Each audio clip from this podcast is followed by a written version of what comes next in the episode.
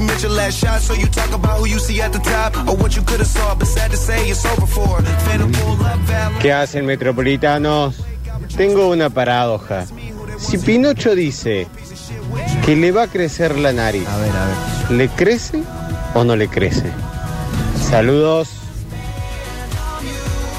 Claro, porque miente y no miente. Claro, qué difícil. Ay, es como el gato de coso. De Schrödinger. Sí, de Schrödinger. Sí. Chicos, ¿cómo están? La escena en que Pinocho miente para hacer estirar la nariz y poder llegar es en Shrek, donde dice... Claro. Pinocho dice, tengo una tanguita roja y, y no le crece Pero ¿quién habló de esa, de verdad. esa Y en esta película, Pinocho toca el hada y le dice, mm, señor, dice, ¿por qué está tan fría? Y el otro le dice, es porque soy helada. Bueno. No, no. Yo sé que la película de Pinocho es una garcha, como Bueno, decís, bueno. pero fíjate, en el último cuadro, cuando camina de la mano con Gepetto, en el último Ah, cuadro, sí. en el último segundo, Pinocho se convierte en humano. Bueno. Fíjate bien, Spoiler de hace un, eh, un Spoiler stop de ahí y vas a ver película. que Pinocho se convierte. Ya dijo Tuzán, pues falló y lo metió al hijo dentro de un tarro bolita y lo tapó con cemento. ¿Es cierto eso? Saludos. Yo tiro el agua. Johnson, dan, dan, dan, Johnson. No lo tengo tanto el mago Jansenson, John, ¿eh? Es uno John. pelado, buen mozo. ¿Sí? Sí. ¿Cómo anda la muchachada? Me anoto para los sorteos. Jesús Gordillo Roja, 439. ¿Qué, qué- qué es esto? tengo papel que y lápiz listo. A ver. Avisen cuando vayan a pasar los consejos de cómo y cuándo drogarse. No, Y por favor, si pueden pasar gente de confianza a quien comprarle. No, no. Hola no. chicos, Ese fue ayer. ¿cómo están? Eh, si se convierte en, en, en niño de verdad al final, Víctor. Eh, presta atención. No. Eh, Uy, uy, uy, estoy terminando la peli. No la vi la película. Enfocan la pianista, uy, uy. la articulación del muñeco y desaparece y se Ah. hace como humano, digamos. ¿Por qué hizo toda la bajada sin ver la final. película? Víctor. spoilé la película de Pinocho. Bueno. Un poco más de Chepeto. Eso. La mejor frase de Tuzán es que casi mata a mi hijo y dice el hijo de mil. Puede fallar. Una frase que quedó para, la historia. Puede sí. faltar. Es parte Sí. de nuestro glosario de argentino. Pero la frase es del padre, ¿no? Es del padre. Sí, Cuando casi lo mata el hijo. El chico lo único que hizo bien fue casi morir. Y hoy enseña es cómo dejar de fumar. Pero cuando casi muere el hijo, no fue por culpa del padre. ¿Y sí, Sí. quién lo metió en una caja bajo el agua? No, se metió solo, haciendo un truco de magia con Julian Wage. No, el- el pa- padre estaba El padre estaba ahí. El Comandando padre lo había hipnotizado. No, ¿en serio? Sí. ¿Casi mata al hijo? Sí. Más lo quiero, más lo banco. Fue un escándalo No nacional. sé si es esta la baja. Claro, el reto de la pileta. Acá lo tengo. Susam y el reto de la pileta. Tremendo. Tremendo momento. No, yo pensé que había sido todo de él, digamos, del, del Tusam hijo, que le dijo a Julian Wage, me voy a meter, voy a hacer 360. 2 y 20 de la tarde seguramente Sí. a usted le contaron 360 qué era pasó este ayer, programa, usted no lo sí. vio. Y su- seguramente usted lo vio y dijo, ¿qué pasó ayer? Y le está contando a usted lo que no vio. qué ¿Entendieron? difícil, bueno, no Julián. importa. Lo importante es que está Leonardo acá en 360 para contarnos qué fue lo que pasó ayer. Bienvenido Leonardo, 360, adelante. Bravo, Leonardo Tuzán. Está vivo. Sobrevivió. Qué momento sillón. Eh, un look muy Rodrigo, año 89. él siempre está igual, él siempre está calmo. Nosotros también estábamos calmos ayer. Mentira, porque Julián Weich es ¿Qué la persona más. Todo bien. No, vamos a hacer una cosa. En vez de contarnos lo que pasó ayer, Y es vamos a más malo. mostrar imágenes Malo, malo. de lo que fue ayer. Y yo sobre las imágenes te voy preguntando si vos estabas consciente en ese momento, Buenísimo. si sabías qué pasaba, qué no pasaba. Veamos las imágenes y juntos vamos a tratar de, de- de explicarle a la gente qué fue lo que pasó. Ok, A ver, buenísimo. Veamos las imágenes. En este momento, Julián Wage presente. Bueno, el bueno, voy a subir. Ah, está en el agua, Ahora sí Julián. vamos a tratar de charlar con Tuzán para ver cómo se está preparando muy Leonardo ágil. Ahí debe haber para tenido esta 23. prueba que nunca Julián. se hizo. Y si nunca la hizo, ¿para qué la hace ahí en pueden vivo ver cómo en ese están momento? Ay, qué tipo. Le ponen Todas las bolitas. pelotitas, él está Vos en ese momento, vestido Leonardo, dentro de esta caja de ¿estás acrílico. consciente? ¿Sentís las pelotitas? Si alguien te habla, podés contestar. Que me saquen, ¿Y exactamente. vos cómo empezaste en esto? ¿Tu viejo te dijo, vos tenés que hacer esto? ¿A vos te interesó? Claro, ¿Cómo fue? mira, esto fue desde, desde muy chico que yo empecé a... No queremos la historia de tu vida. La visión de Bueno, parte nuestra. Es raro, porque aparte al, al día anterior Necesitamos casi un se poco más de muere y peso, ahora sí, le agreguen está haciendo. ¿Ya lo metió al agua? Ahí lo metió el agua. Uy, uy, uy, uy, uy. Bueno, esta era una de las cosas que temíamos. Ay, ahí está el desbalanceo. Ahí, ahí está bien. Hasta, hasta El ejercicio momento- sigue. La Leonardo, música. eh, ¿cómo podemos saber si Leonardo está bien? Estabas eh, respirando con bajas pulsaciones cardíacas. Anterior. Esta prueba. Y ahí, cuando, cuando vos eh, sentiste este sacudón, ¿lograste la concentración o te fuiste? Claro, no, yo creo que esta fue la... Esa esta fue la primera, Esta creo. fue la, pri- la primera, bueno, me descontrolé un poco porque obviamente el movimiento y al no saber qué pasa. Probaron de nuevo después. No, bueno, me encanta la, la- la musicalización del segmento. ¿Qué acá arriba en la cortina? Así es como se graficaba cómo Tuzam casi mata a su hijo. Bien, me quedó claro. Fue el padre entonces. Fue el Sí. padre, señor. Sí, sí. Pero está el padre ahí. Estaba, estaba presente presentando, claro. Ah. El padre es el que decía, uy, pasó esto, temíamos que se balanceara y estaba balanceando la... El padre está ahí. más o Está menos. ahí, está ahí. Pero bueno, Pasa que no lo había reconocido así fue. con la gorra. Un gran momento televisivo. Ay, qué miedo. Podría haber muerto en vivo. En nuestra lista de gente que podría haber muerto en vivo. Tranquilamente. bueno, señores, eh, tenemos señales para el día de hoy. Sí. Nuestras clásicas señales del día viernes, pero no novelas en contexto y no la de siempre, que es la de la tele, sino la serie. Ah, me encanta. Así que vamos a ver cómo sale, porque esta siempre puede salir bien, puede ser tenebrosa, puede derivar en cualquier cosa, nunca se sabe. Pero hoy, el tema del día, el deseo, la lujuria, en el señales de hoy. Si tuviera que escapar en una noche cerrada como sobre de concurso televisivo. Si tuviera que huir en una mañana clara como dentadura recién estrenada en el prime time. Si tuviera que escabullirme en un mediodía caluroso como reflector que apunta a todos porque en realidad no alumbra a nadie. Pablo Durio llevaría una valija despampanante que en realidad sería el botín rubio más exhaustivo del mundo. Ladies and gentlemen, may I have your attention, please? Abran paso que ahí llegan las señales del fin del mundo. Un libro eterno que se escribe con las pelucas robadas a divas muertas.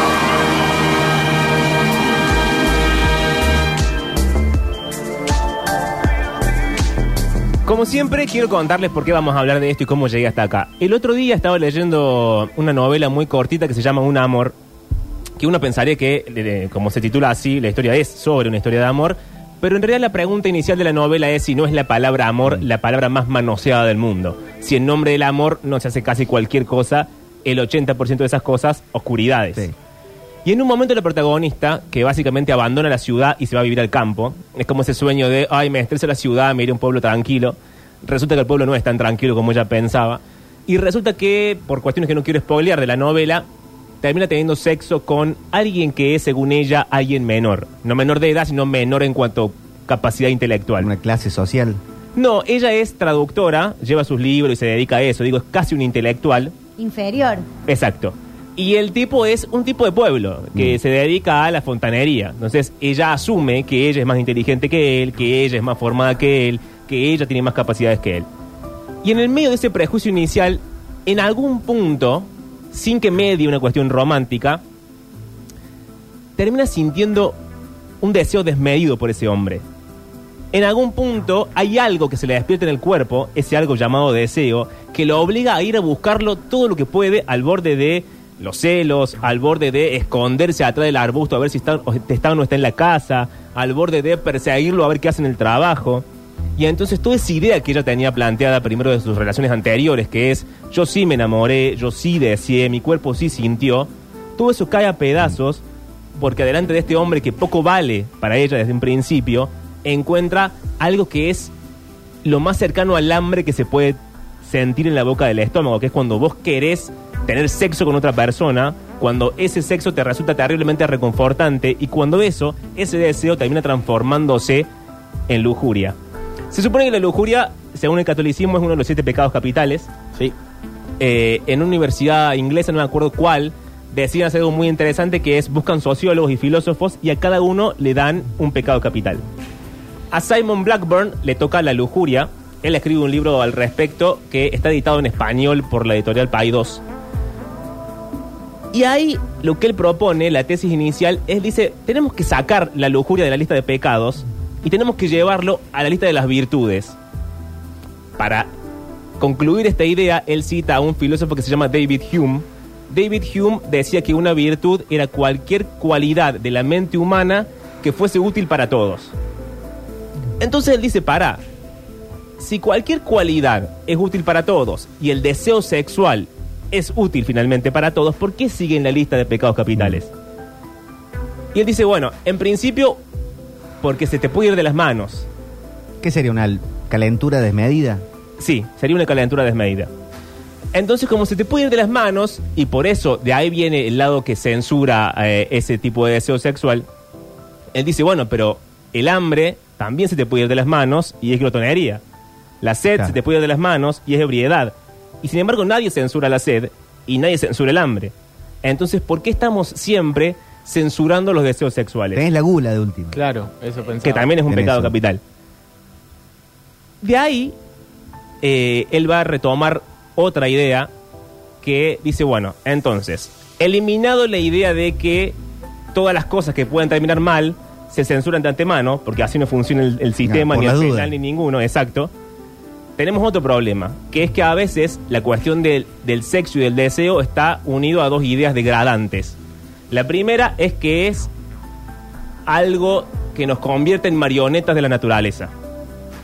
Que es una mentira, digamos. Es la, la famosa, el- voy a poner el peor ejemplo posible, violación en manada. Como Claro. si uno no pudiera controlarse, como si uno no tuviese ningún sistema de registro de lo que está haciendo ni por qué lo está haciendo. La otra, que forma parte también de una forma en la que pensamos, vivimos y sentimos, que es convertir a la persona que nos gusta en un objeto. Esto es, sacarle todas las condiciones que lo hacen sujeto, el pensamiento, el sentir, eh, la capacidad de, de que le duelan las cosas, de que no piense como nosotros, de que no quiera lo que nosotros queremos. Si vos le sacas todo eso a la persona, te queda un objeto del cual yo puedo disponer como yo quiera. Sí, cuando yo quiera. Exacto. Para ejemplificar esto, que es la peor forma de seducción, y acá arranco en la parte quizás más polémica de la columna, hay una forma de seducción que es la forma de seducción que los feminismos han venido a poner en jaque, que es la seducción ABC1 de la heterosexualidad. Cuando digo heterosexualidad no me refiero a la práctica sexual, porque no me interesa quién se acuesta con quién, sino al sistema político llamado heterosexualidad. Entonces existe esta, esta forma de seducción que es totalmente torpe, que es bruta, que es ordinaria, que es como por ejemplo creer que mandarle un mensaje a Mariel diciendo, hola Mariel, ella va a sentirse seducida de algún modo. Que es como cuando eh, un chabón le responde una historia de una minita diciéndole toda. Claro. Es una idea extraña de seducción. Que ese sea tu máximo recurso para seducir. Habla mal de todos nosotros.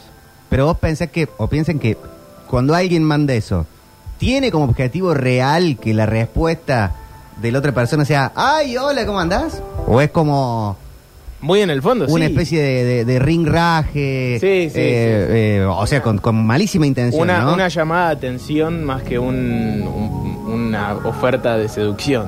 No creo que nadie haya respondido, ay, hola, qué lindo lo que me dijiste. No, pero hay, hay ciertas cosas que están construidas sobre lo que parece ser como un manual de seducción que funciona así o funcionaba en algún momento y le fu- sigue funcionando a algunas personas que tiene que ver con esto de asumir, qué sé yo, las escenas de celos como sex, como, como seducción, eh, la- eh, esto, el que, el que te haga sentir como una especie de, de que me, te siento que te deseo porque te digo hola me eh, esa Claro. cosa media eh, Olmedo eh, y que y que parece ser que en algún momento esas eran formas que si vos se las hacías a una persona la ponías en exclusividad con respecto a otras entonces sí funcionaban el tema es que como dice Pablo hoy, los feminismos pusieron quizás en jaque eso y hoy la seducción viene por otro lado. No te seduce que alguien te diga algo así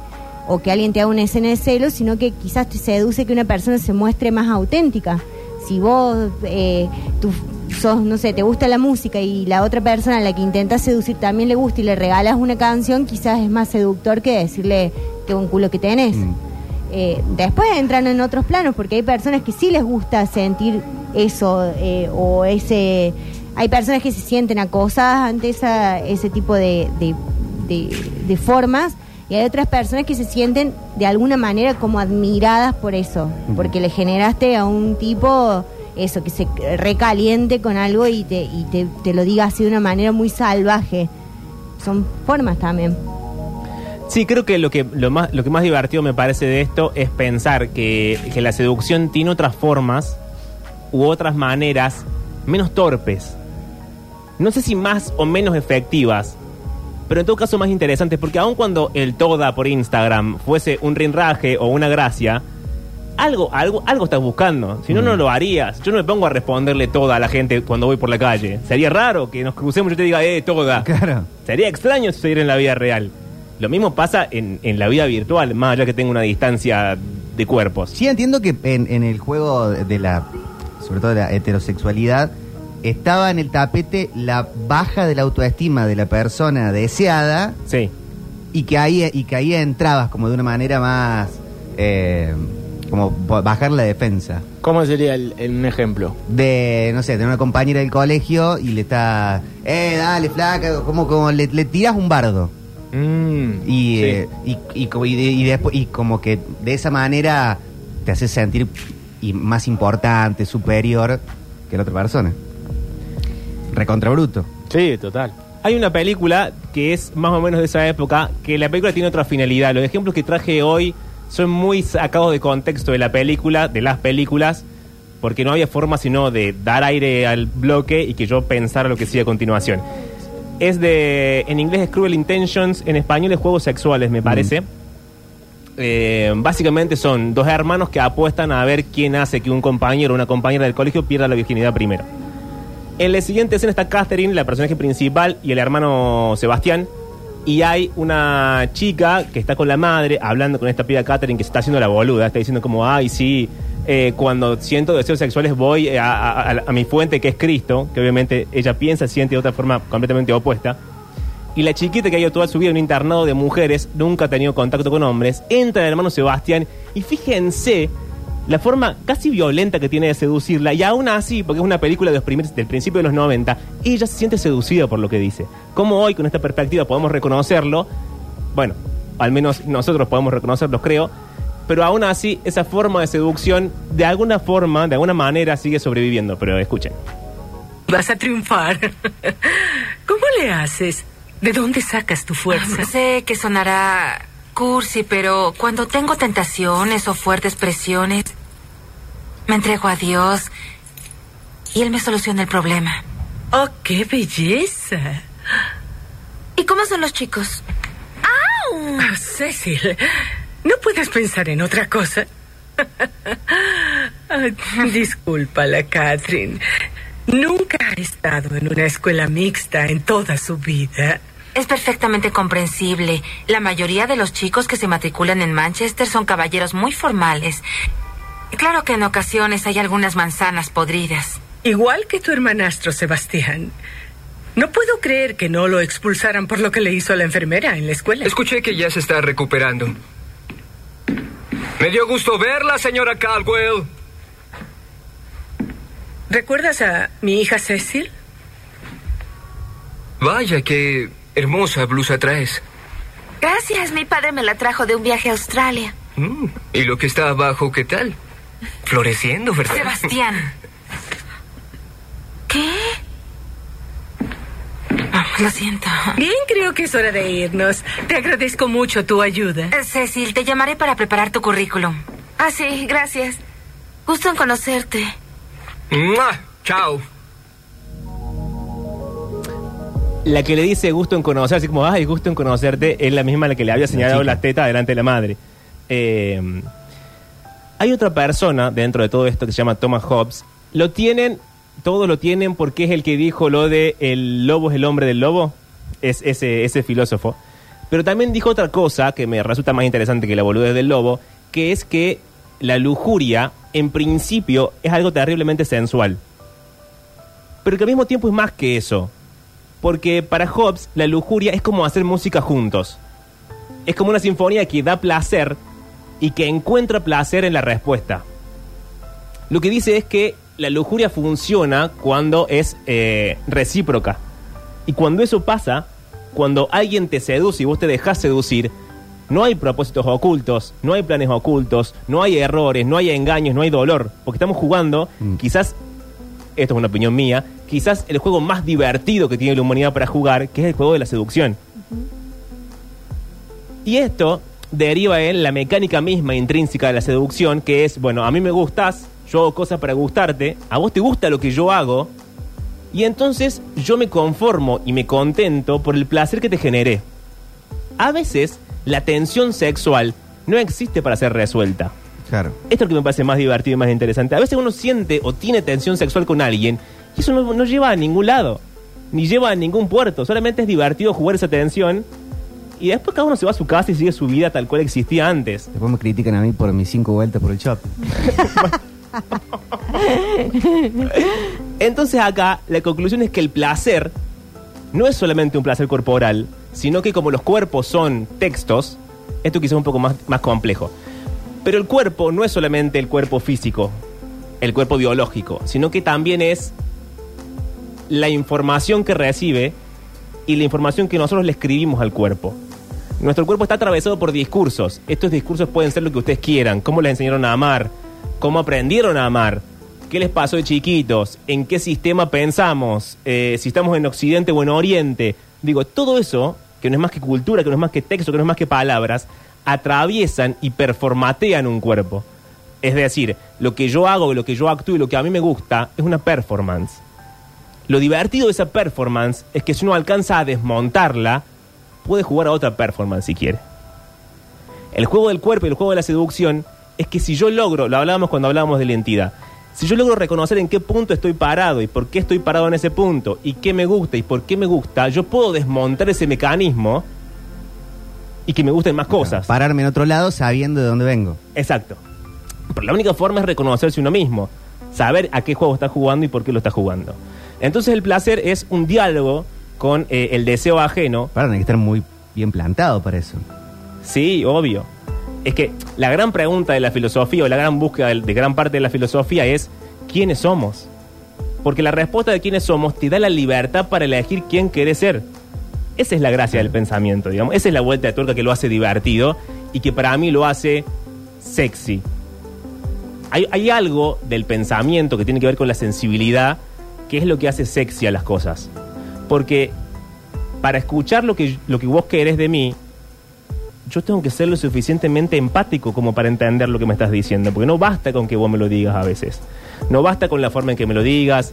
No basta con que me, me mandes una carta, un mail, una presentación en PowerPoint. A veces hay cosas que exceden al lenguaje, que son las cosas del cuerpo, para las cuales hace falta una extrema sensibilidad para entenderla y para entenderse con el otro. Y un diálogo, no, no digo solamente de, de lo verbal o las palabras, sino un diálogo también con eso, con, con la expresión del cuerpo o con, con incluso el diálogo que se produce en la intimidad, porque es muy loco cuando eh, vos te encontrás en la intimidad con alguien por primera vez y la sola idea del cuerpo desnudo delante de otra persona eh, ya es un montón Sí. y que vos puedas en ese momento eh, coincidir y, sentir placer de estar con una persona que te es totalmente ajena y desconocida, eh, es quizás una de, las conversaciones más profundas que puedes tener, porque es la conversación que tenés sin palabras, pero con una energía que de repente comulga y se, se une ahí que después eh, no, te, no, no te quedas pensando qué acabo de hacer o qué acaba de pasar. Y al revés también cuando sentís incomodidad con lo que ha pasado. No, no hablo de incomodidad en el sentido de, de no consentimiento, sino incomodidad cuando decís, bueno, capaz que tenía una expectativa o esto que vos hablas de la tensión sexual, Sí. que a veces decís, la verdad que era más divertido cuando nos boludeábamos un Mm. poquito y ¿Cómo no cuando el- terminamos El redoble de tambores. Claro, toda esa cosa, ese chisporroteo que es de pasarte al lado, eh, que quizás se, se rompe cuando finalmente estamos juntos o no sé, pasan otras cosas. Esa conversación también cambia y se da desde otro lugar. Sí, de hecho hay una serie, no sé si la trama de la serie me convence demasiado, pero hay una serie que se llama Sense8 en Netflix, Sí.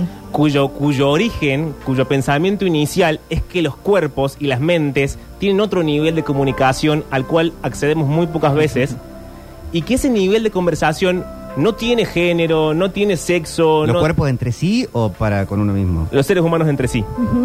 Hay un nivel de conversación Muy buena serie esa. en la que nada importa porque solamente importa el placer. Esa idea de que solamente importa el placer, quizás es la más divertida para pensar y la más divertida para jugar. Sí, y me quedé pensando también en, en los marcos de la seducción, porque vos hablabas o dabas ese ejemplo eh, muy boludo de redes sociales de, de las formas de seducción y hay, y hay escalas de, de también de, de seducción. No es lo mismo la primera vez, la primera conversación, que la quinta o la sexta y las formas en las que uno elige seducir eh, a través del tiempo. Porque quizá un comentario, eh, si se quiere, mucho más carnal, mucho más boludo como ese, pero en otro ámbito y en otra charla y en otro tiempo, sí es mucho más provocativo y, y real y, y también ofrece a la otra persona eh, ser seducida y, y que le gusta, ¿no? Eh, eh, no en la primera charla decirle, ah, te, te la voy a dar toda, es una pelotudez total o toda o lo que sea, pero quizá en la quinta conversación eh, hay un consentimiento mutuo de que eso está bien, de un lado y del otro. Y, Sí, pero y son ese códigos mismo que se establecen dentro de ese diálogo. Ese mismo diálogo cambió y fue mutando para que eso carnal o ese deseo mucho más eh, vulgar, si se quiere, tenga otro otro lugar y, y o, o no sé, otra eh, Bueno, se asuma en- distinto. Está dentro del, del código. Sí, lo loco también es cómo van mutando los códigos eh, culturalmente también, porque en otro momento quizás seducir era acercarse a la casa de una persona, que un hombre se acercara a la casa de una mujer y le diera un ramo de flores, y eso era ya señal de seducción. Y hoy por hoy, eh, ver si, si la persona que te gusta te miró la historia de Instagram o te mandó un fueguito, te reaccionó una historia, ya te eh, es impresionante cómo te configura el cuerpo en algo que es un código de atención de la otra persona sobre lo que vos estás haciendo o, o diciendo. Hay como hay una comunicación que es rarísima también. Porque vos decís, entre tantas personas que te contestan con lo mismo, Sí. ¿cómo te cambia a vos cuando la persona que te importa hace, esa, hace eso? O sea, no es que te falta seducción, es que necesitas de una persona o de varias personas que lo hagan. Vamos, vamos a ir al segundo diálogo, así avanzamos. El segundo diálogo es una película que se llama, que está basada en un cómic, se llama Scott Pilgrim versus The World. Acá la seducción es al revés, es ella la que tiene el poder de seducir y él es medio bobón, él es medio tonto, es medio... Buena peli esa. Es una palabra que me resulta horrible, pero la digo porque sé que si la digo todos la entendemos. Él es medio virgen. Entonces, Es re virgo. actúa de esa manera. Ella es Ramona Flowers, que es la, la protagonista femenina. Eh, él tiene frío, ella dice voy a buscar una manta, él va atrás de ella, ella se sacó la remera, se acerca ella en corpiño y él empieza a sentir como más calor y escuchen lo que pasa a continuación. Te traeré una manta. Eso sería fabuloso.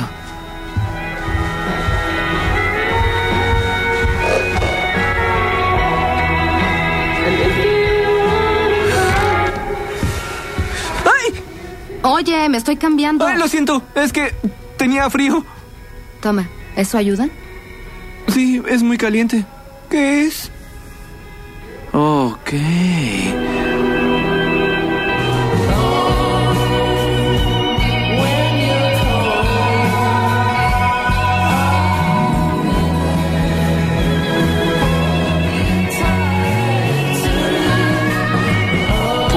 ¿Podemos tomar la manta de tu cama?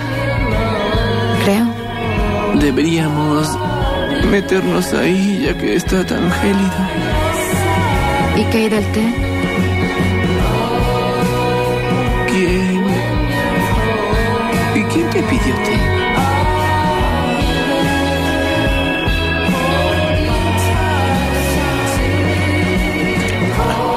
Cambié de opinión.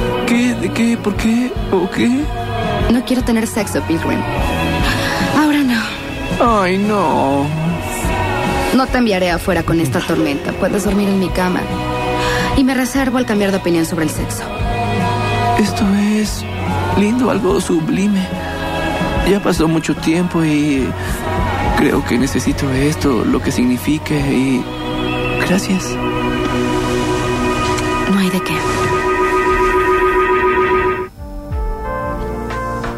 La definición de Simon Blackburn de, la lujuria es la siguiente. Dice, la lujuria no es solo deseo, sino un deseo sentido. Una tormenta que inunda el cuerpo, que lo calienta y que lo excita. Un deseo frío no cuenta. Hay que añadir los sentimientos, que son el reflejo mental de la excitación corporal.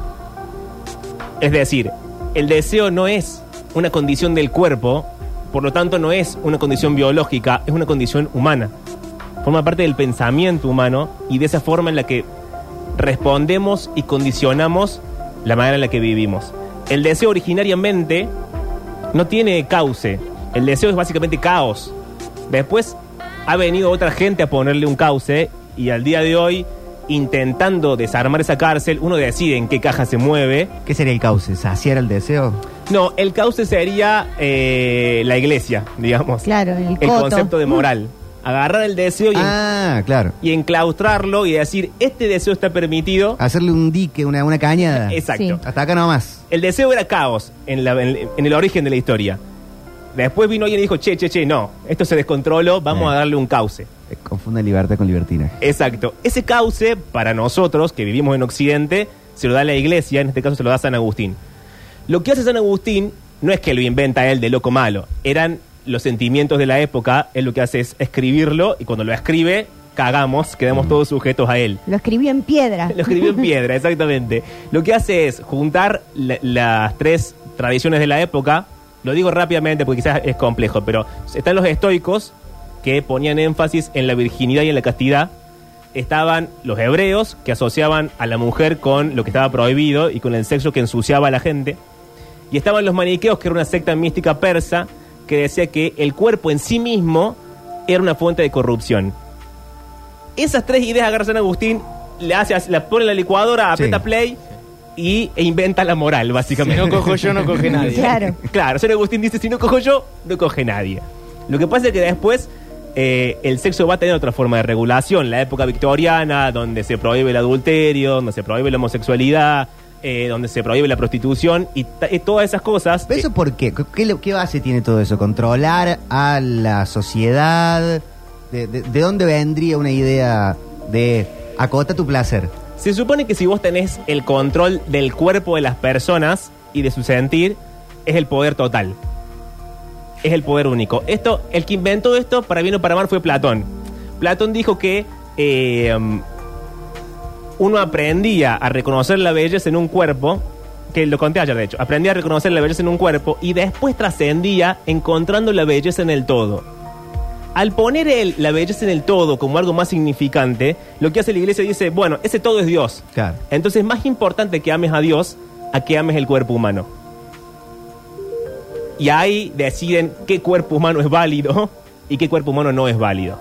El cuerpo humano de, de una persona trans no es válido. El cuerpo humano de una prostituta no es válido. El cuerpo humano por fuera del matrimonio no es válido. Pone sus reglas. Esas son las reglas. Y después, siempre por el margen de la historia, siempre por fuera de las reglas, existen todo tipo de disidencias.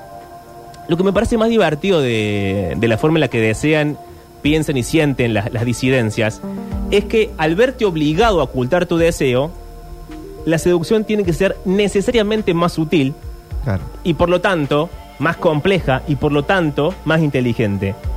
Hay algo en esa estructura de cómo se desea que está al borde de lo que pasa con, por ejemplo, si yo escribo una novela, uso el lenguaje de una forma. Mm. Si yo escribo una poesía, lo que hago es abstraer el significado de las palabras para que signifiquen otra.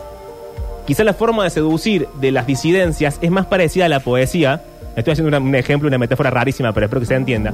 Es más parecido a la poesía porque siempre la seducción es al borde del escondite. Claro.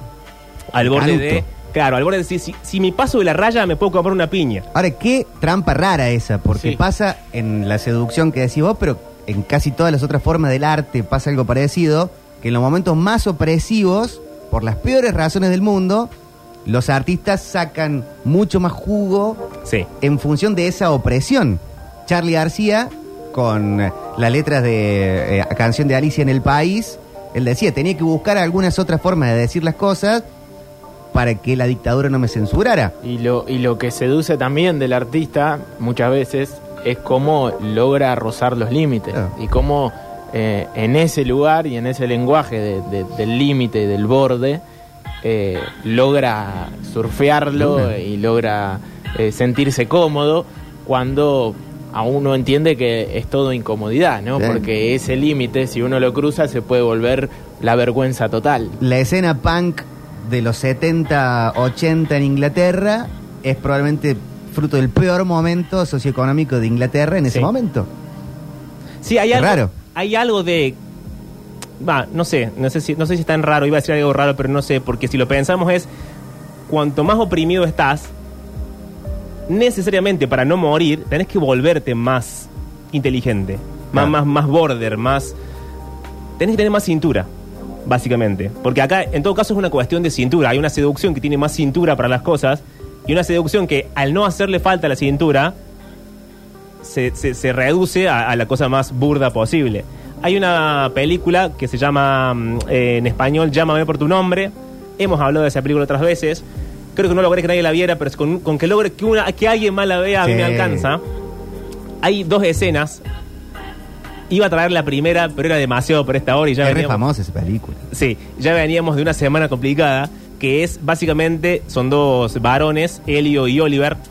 Ah, sí, sí, estaba en Netflix, ¿no? Está en Netflix, sí. Eh, en un momento, el más chiquito, que es Timothy Chalamet, el actor, se hace una paja con un durazno. Ujú. Lo que pasa en el libro es todavía más brutal y es mucho más divertido, mucho más sexy. Lo que pasa en la novela es menos sexy. Nadie se va a alarmar por eso. Todos hemos visto American Pie del el chiquito eh, teniendo sexo con un pie, ¿no? Con un, con un pastel. Ca- Pero es distinto, porque en American Pie, otra vez lo mismo. Ve, Es, es un muy buen ejemplo. En American Pie es burdo. Claro.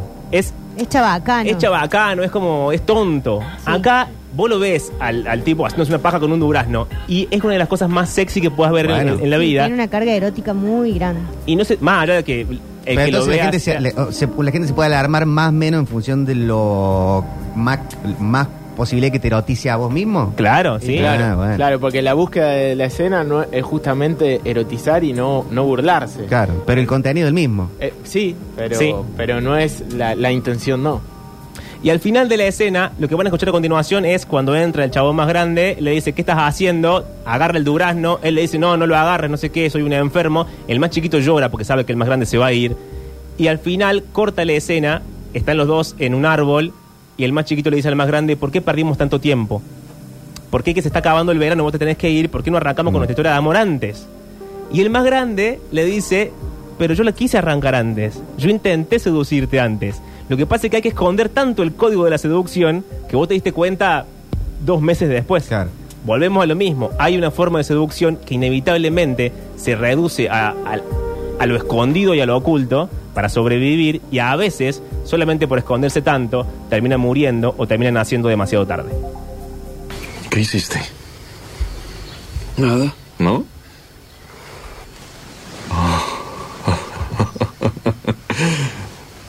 Oh, ya veo. Te cambiaste al reino de las plantas. ¿Qué sigue? ¿Los minerales? Supongo que abandonaste a los animales, o sea, a mí. Soy un enfermo, ¿cierto? Ojalá todos fueran tan enfermos como tú. Por favor, no hagas eso. ¿Quieres ver algo enfermo? No hagas eso. ¿Quieres ver algo enfermo? Por favor, no hagas eso. Ay, por favor, no lo hagas. ¿Por qué me estás haciendo esto? ¿Qué estás haciendo? Me estás lastimando. Pues no luches.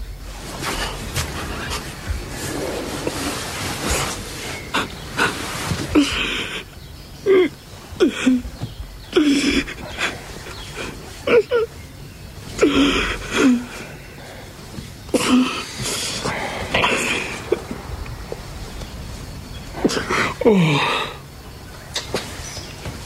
Lo lamento. Está bien.